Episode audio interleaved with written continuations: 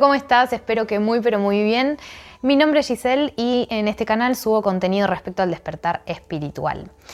Bueno, eh, hice un video sobre qué es el tarot y deshaciendo un poco de mitos y mm, me quedé con ganas de mm, ampliar un poco esta información porque me parece que puede resultarte de utilidad respecto a eh, cómo elegir un buen tarotista, ¿no? Porque si estás pensando en ir a hacerte una lectura o mm, querés aprender, em, está bueno saber eh, a quién acudir y cómo darte cuenta si la persona es profesional, si tiene otras eh, intenciones, digamos, ¿no? Porque lo cierto es que el tarot em, tiene un gran poder en nuestro sentir, puede llegar a condicionarnos, para bien o para mal. ¿Qué quiero decir con esto?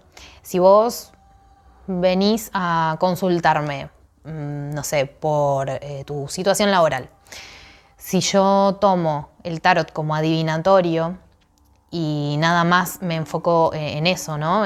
te doy la información, si te va a ir re bien o si te va a ir re mal, eh, como que te, va a condicionar, sea lo que sea que te diga, ¿no? Va a actuar como una programación de manera inconsciente para que tu mente después en la rutina te vaya llevando de a poco a actuar en pos de obtener ese resultado que alguien te dijo, ¿no? Entonces, si yo te digo, sí, te van a ascender y vas a tener un sueldo buenísimo, te van a aumentar el sueldo, vas a estar esperando ese ascenso o con mucho entusiasmo y puede que no pase, o por ahí te planchas y decís, ah, me van a ascender, entonces empiezas a hacer mal tu trabajo, no sé, pueden pasar un montón de cosas.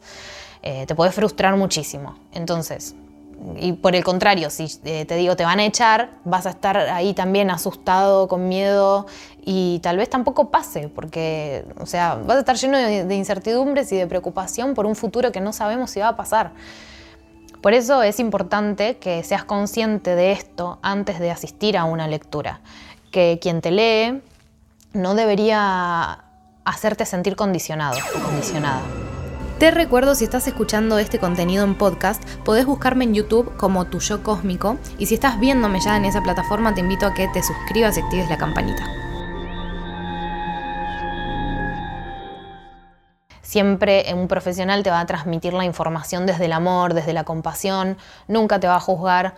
Si sentís algo contrario a todo esto que mencioné, podrías considerar buscar otra persona con la que sientas una conexión diferente hay muchas personas que se atraen por el negocio, o sea, lo ven como un negocio y le terminan diciendo a la gente lo que quieren escuchar y no algo que realmente los ayude a crecer. Entonces, por eso presta atención a tu intuición, sentite, que, que, sientas la buena energía, que sientas que la persona que tenés enfrente tiene mucha empatía, porque mm, solo de esa manera vas a tener la seguridad de que los mensajes que te va a transmitir van a ser acertados claros y amorosos, con, toda la intención de hacerte crecer, que sea todo para tu beneficio.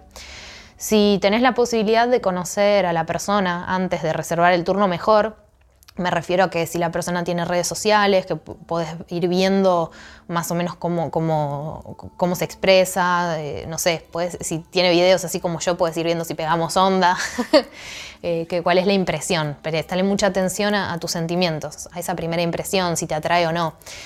Y mm, si alguien te lo recomendó, pregúntale cómo se sintió, qué le pareció, o investiga a ver si tiene referencias de, otros consultantes que haya tenido antes.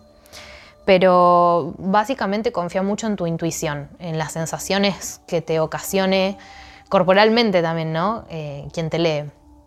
Es normal tener miedo y nervios al comienzo, pero si permaneces con tensiones o incomodidades durante toda la sesión, no habría sido el ambiente adecuado para, vos.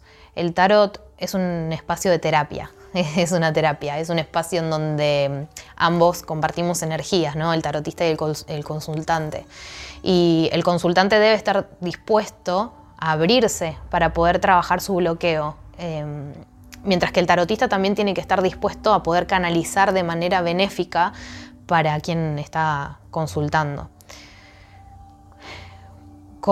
es como eh, con ninguna otra intención más allá de ayudar a desbloquear las energías y fomentar el avance en el desarrollo personal de quien tenemos enfrente. Ese es como el mayor objetivo del tarot terapéutico. Entonces, no sé, contame en los comentarios qué otra cosa tendrías en cuenta a la hora de elegir un tarotista. Recordá que mm, la vida es un viaje y tenemos que dejar que sea magia. Así que espero que esta información te haya servido. Te mando mucha luz y gracias por ver.